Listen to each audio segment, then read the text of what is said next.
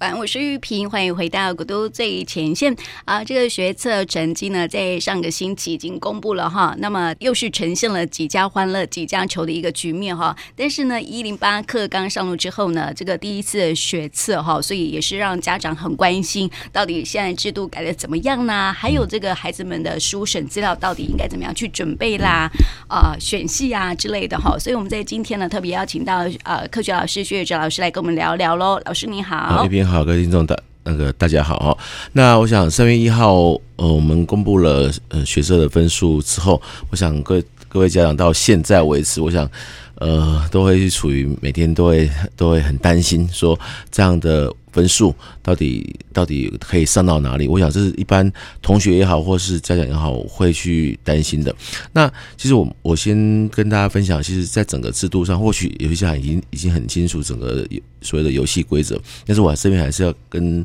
跟大家提醒，就是说分数基本上它只是取决说，呃，我们今天呃在第一阶段，因为比如说我我要到某个科系，通常第在简章里面，我必须强调一定要看简章哦。任何一个呃，你不说你不清楚这个科系到底归因什么，你你不用急着去上网去去 Google 去回到简章来，因为简章会很很清楚说，我今天这个科系我在第一阶段的筛选到底哪些科目必须达到什么样的标准，那过这个标准之后，我们就可以进进到进到所谓的第一阶段的的一个一个门门门门槛。那在之前我们可以做一点弱点分析，这没有问题的，因为弱点分析。它就是一个大数据的结果，就是让我们还知道说，我这样的分数，呃，对照呃去年，哦，对照去年，对照往年，大概有可能会会是落在什么地方。但是我必须要提醒你，就是说，因为今年受到两个两个因素，因为今年是一零八课纲的第一届考生的的的的一个考试。那第二个就是今年的数 A 会比往年特别特别的难很多，所以会造成在在比对的时候。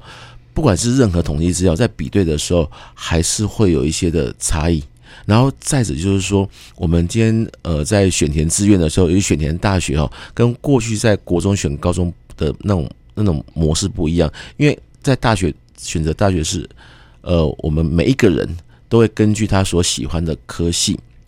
科系去做选择。因为你虽然可能落点做下来有有有高和低，可是呃，你每个人选择科系的一个想法。可能会不太一样，所以有时候弱点你所测出来的，跟你真正，比如说弱这个弱点可能是你的梦幻科系，可是很多很多孩子就想说啊，梦幻科系应该是不可能，可是我都会觉得你要评估一下，而这评估的重点是，通常我们的大考中心哦，其实各位讲，你们可以到大考中心网站上面去，它都有所谓的那种呃各科的人数的的一个呃，就是这个这个几分到底有多少人，其实那。那个部分你可以稍微去看一下，说，因为我这孩子这个几分到底在这科这样人数是多少？这样大概可以估一下，说我的孩子几率到底是多少？可以自己评估一下。当然，你说落点有没有帮你做？其实落点也有，可是我觉得你可以反复去去针对这个科系，然后去看我所谓的几率问题啊。只要是梦幻科系的话，对。然后不过。呃，因为制度的改变，我们并不是说第一阶段考多少，我们分数就多少，或者是说我第一阶段门槛过了，我第一阶段分数就就不算，不是这样的。它的呃分数的算法是，我们先过第一阶段，然后呢会进入到备审资料这一块的准备嘛。我想，呃，现在大家应该都要准备这一块，然后等到呃四月把备审资料。呃，我我现在指的是个人申请这一块哦，把备审资料送送给学校端以后，然后这个时候到了五月会进行所谓的口面试。那口面试有些学校它单纯只有口试，好，那有些学校单纯就是还要有第二阶段的的的的一个测验。不过呃，我们大考中心应该说我们呃联招会啦有规定，就是说这两个就是我们的学测分数跟我们的那种。呃，书审资料这一块，它都不可以大于百分之五十，哦，就是说你你你你不可以比百分之五十大。那就算第二阶段要考笔试的话，你的笔试成绩也不会占第二阶段的百分之二十以上，哦，所以它有一个比例上的部分。但是讲到最后面，就是到最后会把这两个分数，就是我们学测考的三月一号公布那个成绩，再加上我们的口面试的的的成绩。还有那种，或是第二第二次考试，成绩通通把它加起来，就变成总分，然后再用总分来去排序。嗯好，所以这个整个整个规则它的走法是这样，那顺序是蛮漫长的。对，嘿，没错，我觉得对学生跟家长来说都是一种煎熬。对对对，啊，所以有时候我们到第二段，我们会会会开始去跟，就是说我们要辅导学生，就是说你让他先去了解说我的分数大概有哪些科系，而这科系里面是他可以接受的，或是说我们不要说他他他至少是不讨厌的。为什么我会讲说不讨厌哦？因为有一部分的学生他会先以选校为主。然后他觉得说，我就想要到到到这所学校去，然后之后我看看我可不可以去做转系的部分。可是我们要跟孩子去跟他去沟通，说我们要有所谓的风险概念，说万一我们今天去，哎，可以转如如愿转系成功，那当然是很 OK 的。可是万一我们不能转系成功的话，至少我读这个科系是我还可以接受的。千万不要选那种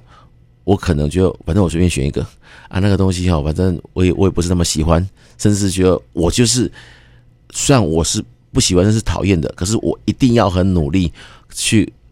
透过转系。那我们常常会遇到问题是，你转系的时候，万一那个科系当年度没有开出开出名额出来，哇，这个这部分就就会造成很大的问题。对。嗯，是，所以孩子在选戏的时候还是要稍微去注意一下，因为毕竟哈，现在刚好是三月七号今天嘛，哈，然后三月十一号之前听说要缴交志愿的，对，然后而且现在的志愿呢，不是像以前我们大学联招的时候啊，都是那个我们可以选很多，嗯，然后一个学校可以选好几个系这样子，对，然后现在不行哦，听说，对，现在就是说应该这样讲。我们比如说，像在三月这个阶段，有两个管道，一个就是特殊管道，就是哎，你有一些呃特定的一些的技能，比如说体育啦、音乐等等等，然后这个可以透透过这方面的的特殊管道去去做做筛选。第二个就是所谓的繁星计划，好，繁星计划就是透过由学校由学校来看同学们的志愿跟成绩，由学校端来帮忙推荐，这在三月的时候会会去结束。好，那当然上的同学是 OK 的。那假如说同学觉得我上的科系是我不喜欢的，好，这时候他就必须要放弃他繁星或是特殊管道的部分，他要进入到我们所谓的一直在讲的个人申请计划这一段。那个计划就像主持人讲的，我只有六个学校，六个科系，好，六个学校六个科系，所以它的一个风险性就会比较大一点。所以大一点并不是在于第一阶段有没有过被那个。备审门槛，比如说，那第一阶段它的逻辑就是我要收五十个，我基本上就是大概乘以三倍，我就一百五十个嘛。所以呢，你会发现第一阶段的那个门槛不见得会很高，但是到第二阶段，基本上他就会看你呃学习历程啊，呃呃，还有一个叫做多元学习，好，多元学习学习历程就是他会从你你在这三年所累积的东西挑。呃，好像是挑三个吧。那多元学习是一个系只看十个，然后再加上你自己要去写你在多元学习跟自主学习的反思，好，反思所形成的一个一个一个书面资料，去他们去审查。那审查完之后，他们会去口试哦，口试去去检验。你里面所讲的，或是你里面所陈述的，到底是不是真的？嗯，有时候是代笔，是不是？对对对，所以想要这种，其实也不是说每个每个人都只要带，因为有些家长就是求好心切，或者很担心，他会想说：好吧，那我去请某个机构，或是请某某些人帮忙孩子去做书写。可是问题是，孩子没有回头回来去看那个到底是不是他的东西。问题是，他即便看了。还不是他的，对，他也没有办法很很自然如实的说出来。对，所以你知道吗？我们或许会觉得说啊，这个家长怎么会这样？可是我们今天只要站在一个爸爸妈妈对孩子的一个期待上来说的话，他就是很很担心。然后现在其实现在制度，我们必须要讲，你要让一个高到了高中生，他完全知道他要做什么，其实不是说没有，可是。我们只要遇到是他是没有方向的，因为说实在的，高中的课程是是相当的，是相当的重的。我必须想，现在我我们高中的课程这样看起来是相当相当的重。比如说，他高一有该该修的，高高二有该修，等到高二呃结束的暑假，他马上就要进入到呃呃所谓的学测的复习。可学测复习，他又有高三新的课程。所以有时候同学光搞这些东西的话，他他对于他所谓的呃兴趣的探索，他往往会被他这些繁杂的功课所掩盖掉了，掩盖掉了。然后或者是他在他在呃我们在讲那个呃多元学习，他每每个学习是可以上传十个，可是同学有时候不太清楚。对，哦，虽然其实学校的辅导师都会都会去讲，理论上应该是这样，而且都是耳提面命，不断的提醒学生。对，然后但是学生就想说，我也不知道该怎么去写，好，甚至是说他，因为其实我们大学段他要看的是这个学生到底有没有所谓的，他们常我们常讲一个概念，说你要有所谓的反思能力。对，可是反思能力也必须要去教孩子，否则孩子就会想说，啊，我就参加这个活动啊，啊，我参加活动完之后，我不知道。我怎么叫做反思？是我们在高中端或国中端，我觉得在这一块是没有。我觉得老师们啊，或是家长们，我们要负起一些责任。有时候我们会怪说啊，怎么你长这么大，你连自己反省就不是反省了，就是说你参加这个活动啦，嗯、你应该要去想说啊，我你这个活动你得到什么？其实你你这个部分，我觉得真的真的需要需要教，嗯，否则他到高三，就像现在，他会看着分数，然后。看着落点，然后去填他的志愿啊。问题是进去之后，他只要发现又不一样的时候，其实某种程度哦，我们常常讲高等教育就是要培养所谓专专业的人才，但是往往现在的高等教育好像不是不是这样。现在不是说大学变成高中吗？对，就会变成很多同学花在很多时间，不断的在转换跑道，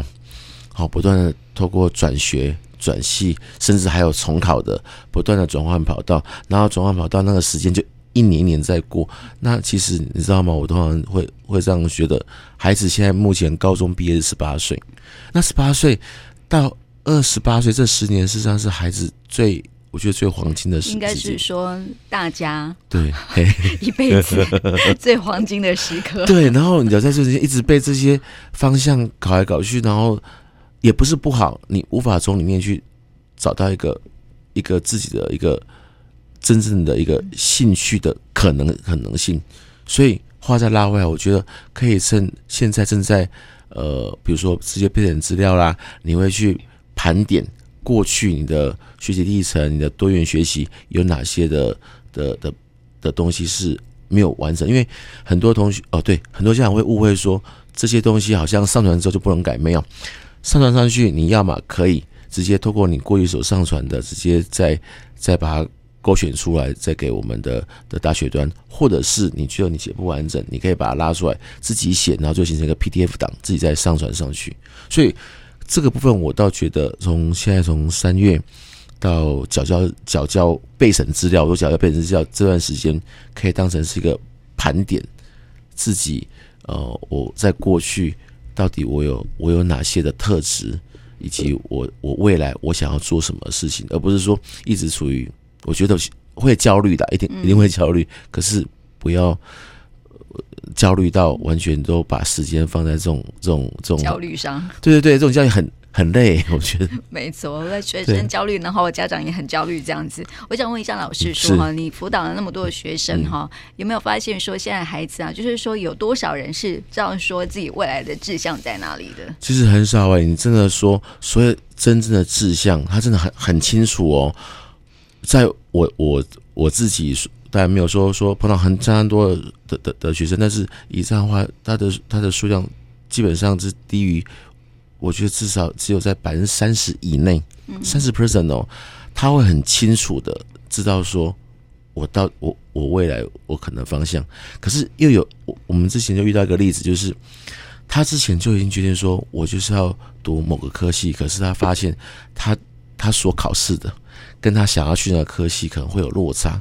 那我其实我我们常常会会跟学员讲说，那你其实你你不应该只只锁定一个一个一个。呃，科系，或是你应该是一个领域，而这个领域里面，你不能够排斥说，哦，比如说好以医学院来讲，通常很多孩子都觉得说我非医学系不可，可是我说不见得啊，你还有其他的相关科系，好，例如药学系啦，例如呃物理治疗系，例如呃保健营养系，其实这些都是都是蛮重要的，我我觉得他们这些东西都蛮重要，只是孩子在可能在整个受教育过程里面，他没有人去跟他去提到。这些科系，所以到的优缺点，所以变成他在选填志愿的时候，或是刚刚讲的他的方向，就一直在变动中。他不是没有，他变动中，那变动中他也不知道该怎么去去去探索，嗯，然后就会变成没有方向啊，没有方向。他这个时候因为时间到了嘛，他一定要选，所以他就就开始透过这些网络啦、社社社群啊，然后去找到。他的所谓的同温层，你知道吗？嗯，就觉得那我不是说同温层不好，而是每个人还是有不同的差异性。对，嗯，那作为辅导的话，我会比较倾向说让他做盘点，因为他一旦有做盘点的时候，他就会发现说，哦，原来我好像在过去，我好像对什么东西是比较专长，我对领导能力啦，我对我的做事的部分是比较专长，那有些是我比较弱的，那我们就可以针对。他所盘点出来的，再针对他想要去的科系，我们去给他一些分析，他就比较听得进进去，然后他自己也会形成他自己的想法。嗯嗯，是，我觉得这个培养孩子思考能力还是很重要了哈。嗯，但是我刚刚说到这个思辨能力好像都是不太够，是因为说哈，这个学校现在为止了哈，虽然说有多元学习嘛，嗯，但是还是呈现出那种填鸭式教育，他就是给你一直丢给你东西嘛，因为就是要考试嘛，然后他就一直学校就一直丢一直丢，然后家长就是说，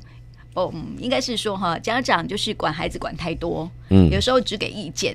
对，然后或是命令，嗯，然后他完全不给孩子对。思考的能力，就是或者是说他他如果要呃，就是说跟你呃，就是他有不同的意见，你要跟你说的时候啊，家长会说你不听话，或者是说、嗯、我就叫你做你就不做，对、啊，我就叫你做你就是要做，所以完全没有办法给孩子有一个思辨能力的一个机会，你知道吗？对，因为我们家长会想说会以过往我们的经验来希望孩子。呃，走啊，比如说一些不要走冤枉路啦，或是，所以我们会会当他提出来的时候，通常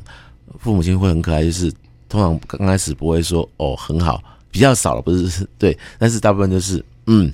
你要考虑哦，这个还是好一点，不然就直接打回马枪说这不对，你应该怎么样？那那孩子他他的想法就是，尤其是。开始有些想法，因为你是高中生的嘛，他就会想说啊，我每次跟你讲的，你都你都不听，那算了。嗯，那算的时候，就两两两种选选项，就是他自己真的是选他自己的。第二个，他就真的他就没有再去选择，因为他不知道该怎么办，你知道吗？因为他所选的。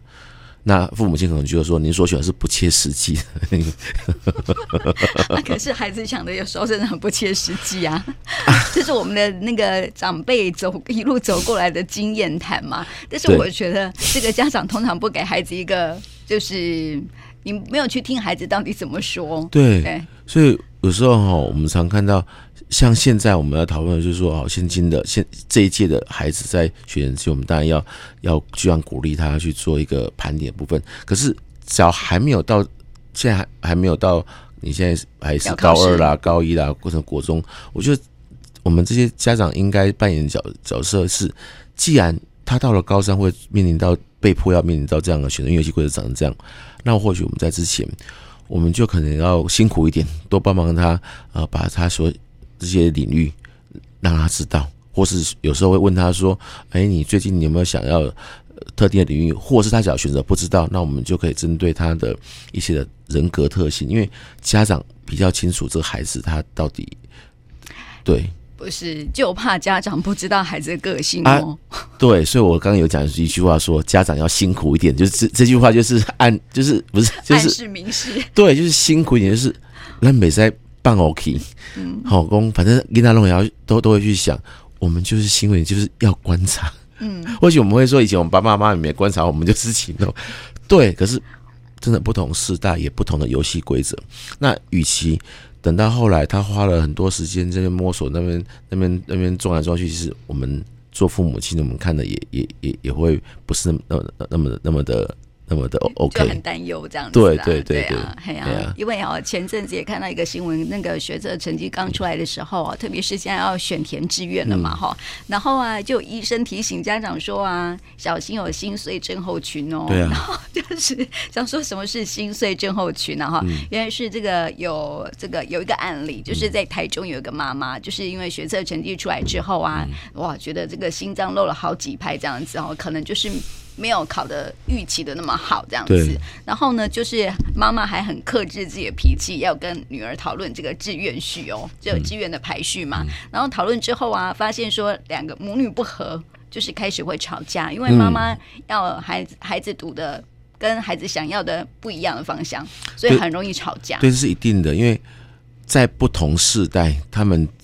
经历的东西真的是不一样。我们大人经历就是我们大人经历到到目前为止。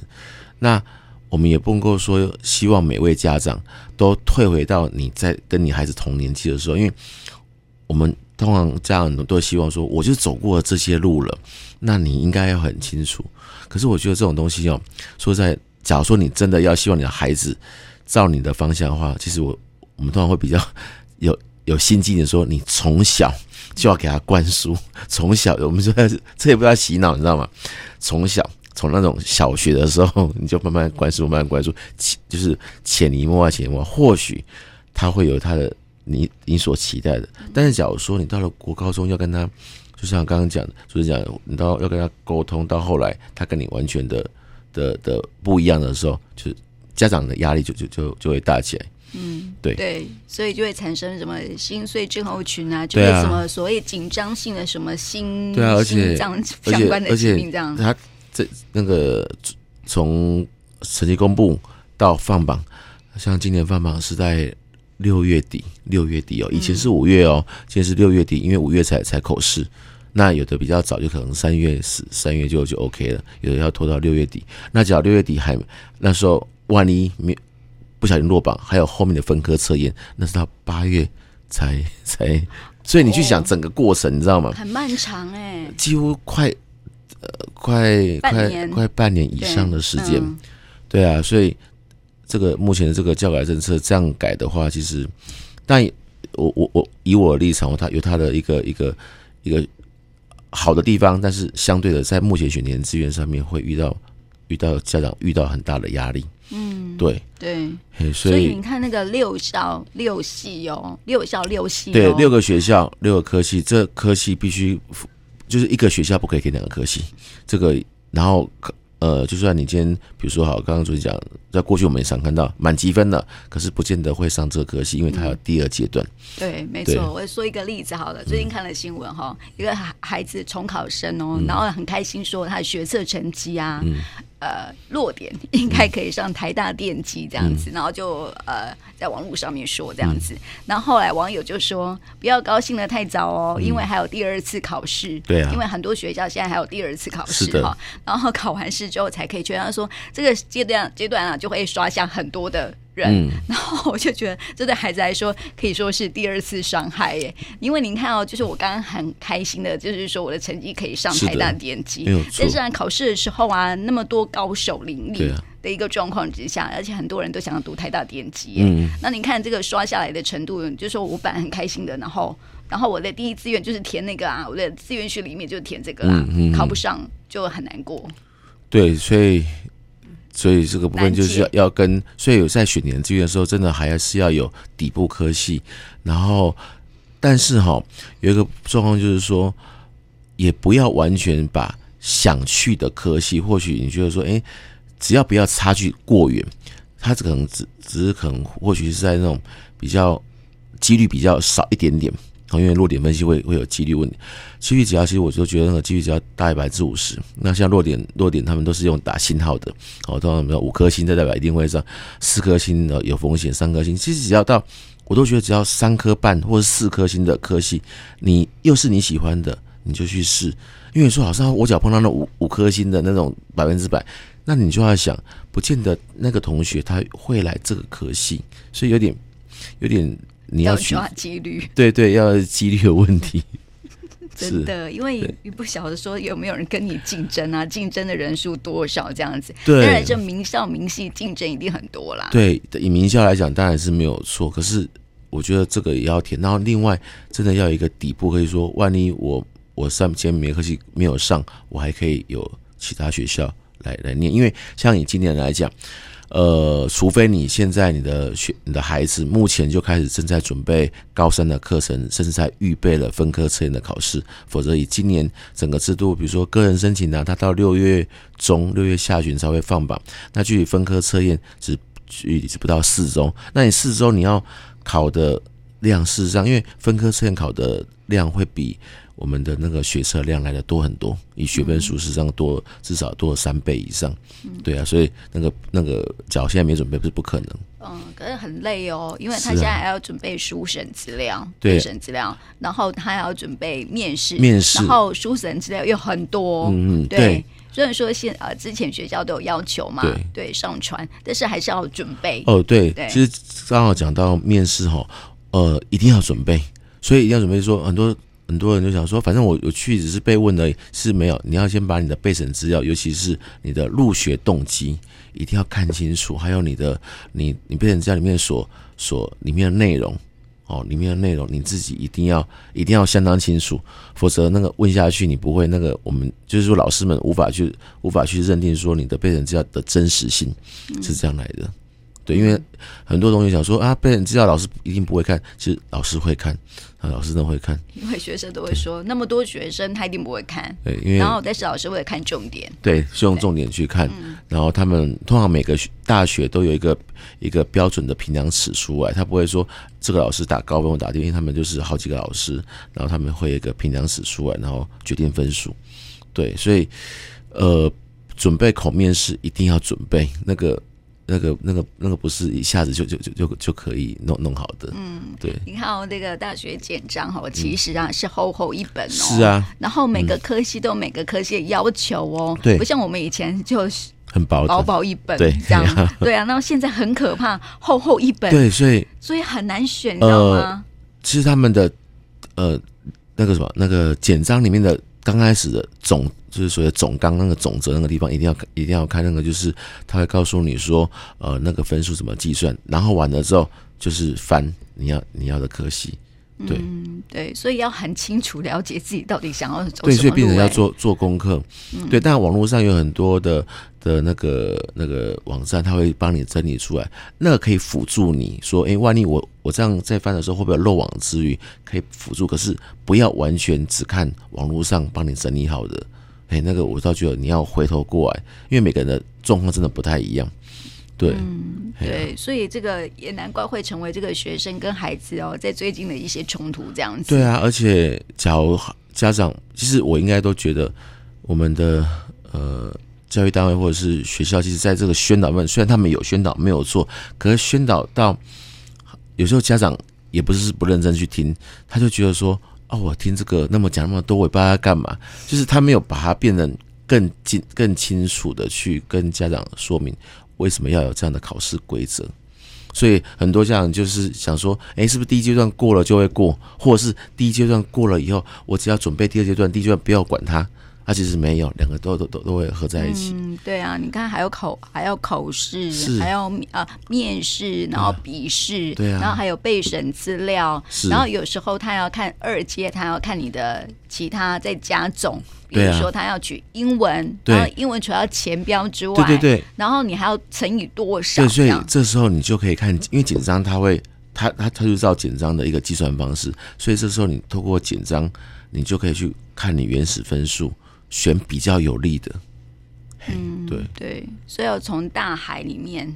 看你最喜欢的是什么，所以兴趣很重要。对啊，当然这些东西都有风险，我必须讲都有风险啊。这风险当然我们后面还有分分科测验，那分科测验虽然它会考的难。但虽然我刚刚讲说尽量个人申请就是赶快上就赶快上，那万一真的不行，我会鼓励还是去参加分科测验。虽然虽然名额比较少，不过他可以选择之前就可以至少可以一一百多个以上了，嗯、哦，就就相对就是说，但是它时间就比较长。那我个人是比较不会去鼓励说一定要重考。虽然重考有不同的考量因素，因为我觉得人生很长哦，没有必要在这个阶段就花太多时间去做一个重复的动作。因为事实上，呃，到大学其实我都觉得读书是到大学的时候才真的需要需要读书的。嗯，没错。有很多人说我我高中读那么累，我大学干嘛读书？其实真的没有，大学才是。去获取知识的一个最主要的学识殿堂，然后你将来跟你的职场，能够去慢慢的去有那种真实感。千万大学，大学我就千万不要说我玩四年，我玩四年，或者是直接这样打混过去，这样太浪费青春了。所以我们应该把说跟孩子教导说，他要所有精神要放在大学上面，但不是说他读书，读书而已他有很多很多事情可以做。可是大学真的相当重要，所以我才说。不见得一定要非得要重考不可，因为很多科系哦，我我举医学这里就好了。其实医学系未来像现在学士后裔慢慢的变多，他其实未来你想要当医生都可以透过这个机制。那很多像就像问我说，那医学系跟学士后医会不会有不一样？其实都一样，因为你最终还是要取得医师执照才可以。所以他们的虽然他们的。的一个训练的年限是不同的，一个一个是七年，一个是五年，可是他们到最后的要求还是会一样的，对，所以呃，我觉得人生很长哦，我觉得真的不要在这个点太拘泥在重考、重考再重考，这个这个我觉得会，除非啦，真的觉得说好，我透过重考，我想要去我想要的科系。那最多就是说试一次就好了，不要再试那么多次了，真的是没有必要。像以前我们是一试定终身了，你还可以再试一下这样子哈。所以现在那么多元的一个管道可以入学，就是不要试那么多次了。然后鼓励孩子到大学真的要好好的去去追追求更多的知识，这样没错。然后我举个例子来说好了，就是那个艺人哈，台志远他儿子是学霸哦，然后他就是考上台大嘛，他说他不要去念医学系。嗯，因为他说啊，学生时代就是要好好的充实别的知识。如果真的想要念医生的话，就是考后医就可以了。对，因为其实。跟像美国他们就是这样，他就是说，你医学系绝不是高中毕业就可以读的，你必须透过四年的大学，让你的相对比较成熟一点，你的你的思路比较清楚。你觉得你想要走医学这一块，那未来可以服务人们，那你再走这一块。否则我们现在都是以成绩去为导向，不管是医学啦，或是法律，我想这这两个文组跟跟跟理工的第一志愿来讲，这。这未来都是遇到人呢，嗯，那你假如说你刚开始是以成绩为导向，你后来会遇到很多挫折，对，没错，对啊，这这个挫折包含对自己或对别人，对，因为我就成绩好啊，啊，我就不知道该怎么跟人家讲啊，嗯，或者是颠倒过来，就是会比较会有些时候会出现同理心这一块的。落差了，嗯，是，就是家长比较有迷思哈。我前阵子看又看到一个新闻，因为学测现在出那个成绩出炉了嘛哈，所以学测的新闻很多。有一个家长哦，他就说，哎，有个孩子哦，他考上这个，他的成绩是满级分，嗯，然后他可以考上台呃台大医学系，是，然后就是啊，家长就很开心啊，就到处去跟人家讲说。他的小孩可以考上台大医学系这样子，嗯嗯嗯、然后后来他就那孩子就打枪他妈妈，就说：“我不要去念台大医学系啊！我虽然是满级分，但是我想要读台大电机这样子。嗯嗯”对，落差很大很大，有没有？对啊，啊，就是他自己有一个中心想法，那我们就鼓励鼓励这孩子，因为他毕竟我觉得最难能可贵就是孩子有他的中心想法。那不管他未来路怎样，但是他至少因为。他既然敢这样想，他他势必他必须要学会如何去承担他的决定的那种责任。嗯、我觉得这这很重要，这个有时候是。教不来的，嗯，没错，必须让他碰到。是啊，我觉得这孩子就是他的人生，让他自己走，我们可以辅导他，然后给他一些建议。但是那是他的人生，有时候我们要做决定的时候啊，他会反而会回来怪你哦。对，他走不顺，他说都是你当初叫我选的。对，而且趁年轻的时候多遇到一些挫折，我觉得这是好事哎，这他至少可以累积他的功力，我觉得打打 怪的功力。没错，不要等到中年或是晚年才遇到人生重大。的挫折，他却不知道怎么去翻身，这个就很很很辛苦。嗯，对。那我后来想要了解一下哈，就是说像是医学啊，跟生物领域啊，哈，就是说，嗯，呃，他就是现现在还是很受到家长或者是孩子们的这个兴趣嘛，哈。然后这个部分的话，有没有想说他们未来出路是什么呢？其实应该这样讲，其实医学，我想先讲医学院哦，医学院就是基本上跟人们的健康是有关系的。那这个尤其现在是老年化的社会，这个医学院基本上他他他所训练出来的人才是不会怕没有找到工作，这第一个。那第二个。那很多人会当然会学想说说医学系，那我先讲医学系啊，其实医学系医生尽管他的看起来收入比一般收入来的高，但是我必须提醒，他刚开始养成训练是相当辛苦的。你只要去换算成每个小时的这这个他他几乎是二十四小时必须要比较昂扣阶段，就是他同时他必须就算休息也要你，所以这一块有点像呃一般在科学园区的工程师在年轻的时候。哦，卖肝，哎，对，主持人讲的这样，对，我不能，对，真的是就是这样。那因为就是一个养成过程，那但是所以医学系这一块，就是我觉得孩子必须要很清楚的意念，说不是只是为了赚更多钱，因为这个会很辛苦。你要把他愿意说去服务人们这一块，要把它涵盖，可是这个很难。我我就突然想到一个笑话哈，嗯嗯、我们就说这个当医生娘很好。对啊，当医生不好。有啊，就是 当医生，娘最好，医生娘最好。可是就是说，哎，没有，因为医生现在确确实是对在昂扣的阶段，你知道吗？是啊。然后另外，比如说其他科系，比如说像药学系，其实药学系不是只有包药这个动作，药学系包含就是说，呃，我对这个处方，呃呃，当然目前国内已经医药分已经走一段时间，但是他慢慢开始要把呃所谓的呃。所有的处方权要交回给药师，这个已经讲了。我从我在大学的时候讲到现在，对啊，那那因为这个部分涉及到一个，因为为什么会这样？就是因为医生不想背负太多的责任，因为药物万一有副作用的时候，医生也要责任。这这时候干脆手术也要责任，然后药物要责任。对，所以我刚刚讲医学系有责，他很多人为什么他他会觉得很累，就是他他动不动就身上背了一些一些不必要的官司。当然这个不。这个这个我们后面再提。可是药学系它就是针对药物这一块，好去针对它的副作用啊，或是它的剂量去给建议。而营养营养学系很多人可能不了解营养学系，想说他是不是只是厨师哦？不是哦，营养学系跟跟药学系它是两个是，他在大一、大二学都一样，只是他们到了大三，一个学药，一个是学那个那个食品营养，然后透过食品营养，一般我们讲的食疗部分来去。帮忙去控管，比如说三高啦、糖尿病这些，这些需要专业营养师来帮忙。那至于像物理职能治疗治疗学系，其实不不只是复健，分享复健老老老人家是还蛮需要的，而而且是正确的复健。那另外就是孩子的孩子的发育过程，现在孩子发育有些呃，因为可能资资讯那个山西东西也多，所以会有注意力不集中啦或过动现象，这些就是职能治疗系他们他们的一个一个专业。那最后，比如说像护理学系，那护理学系在以前哦是分数很低很低很低，可是现在护理学系会被拉高，原因就是其实其实在医院的运作里面，你没有护理师，你工作室你医你医生是无法去去让他让他疼让的。那护理学系基本上，呃，你读了，万一之后你想转其他的，比如说呃，你想转医学系，相对的你的。专业知识的养成是比较 OK 的。嗯，那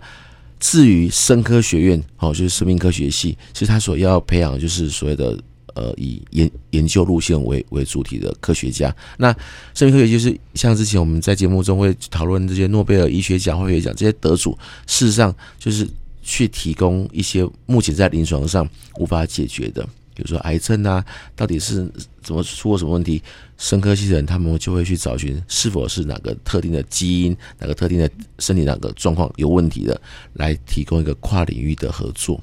所以你说出路的话，像生科院呃出来，很多人说啊，不只是可能去当个 sales，去去去去药厂，但其实这个是他其中一个行业。其实很多人会说 sales 不好，其实我某种程度会，你要翻过来讲，就是告诉。忙碌的医生们，目前药厂有哪些新的资、新的药品或新的产品，来告诉他，让上上也是可以帮忙病人，或者是到了公公家机构，比如说我们的呃卫福部啦，或是这些财团法人的制药中心，都需要有这些生科系背景的人来去帮忙做一些研究工作，嗯，研究工作，嗯，对。对，我还想说生物科技到底是什么东西？对，或者是包含呃基因的改良啊，水果啦，嗯、哦，水果很奇怪，这个这个水果它一样在台湾的地方种，哎，我我可以透过基因的改良部分来来来去让它产量变多，或是变好吃，或是减少病病虫害，减少农药。这些都是生命科学系他们在在做的事情。嗯，对对哦，所以这个解释一下哈，这个医学跟生物领域啊，嗯、就是可能大家比较关心的一些重点。对，都跟健康有关，所以不要局限说，我只在一个、嗯、一个科系里面去去去打转，其实没，或者是其他科系就就完全没有进度，没有哎、欸，嗯、因为这它，而且我们现在都是跨领域的。跨领域的合作，嗯，对，是还有其他一些科系啊，好像很多哎，其实大家都要去研究一下，对对对对。然后不要给孩子太大压力，然后再是说孩子要啊知道他们的方向在哪里，这样子，对。对啊，这个方向其实我说实在的，到大学我们还是要多少，不是说就一直绑在旁边，而是。他当他有问题的时候，我们要要去陪伴他。当然，我们做家长，我还是讲一句，要很辛苦，要知道他在读什么。所以，我们先备好资料。对，就是辛苦的点是在这里。好吧，如果说孩子选了系啊，你搞不懂，赶快上网去查一下，搞懂哈，然后可以跟孩子好好沟通一下，这样子。对，至少他讲的你是听得懂的，不要变成说搞到最后他讲的你是听不懂的，那我们就变成为反对反对。我想这个无法去去做沟通，然后两个就完全会。无法沟通就会吵架哦，就就没有亲子冲突这样子哦，所以还是要把它搞不懂好吗？提供给我们 家长来做一个参考喽。那今天也谢谢薛宇哲老师，谢谢你。好，谢谢大家，拜拜。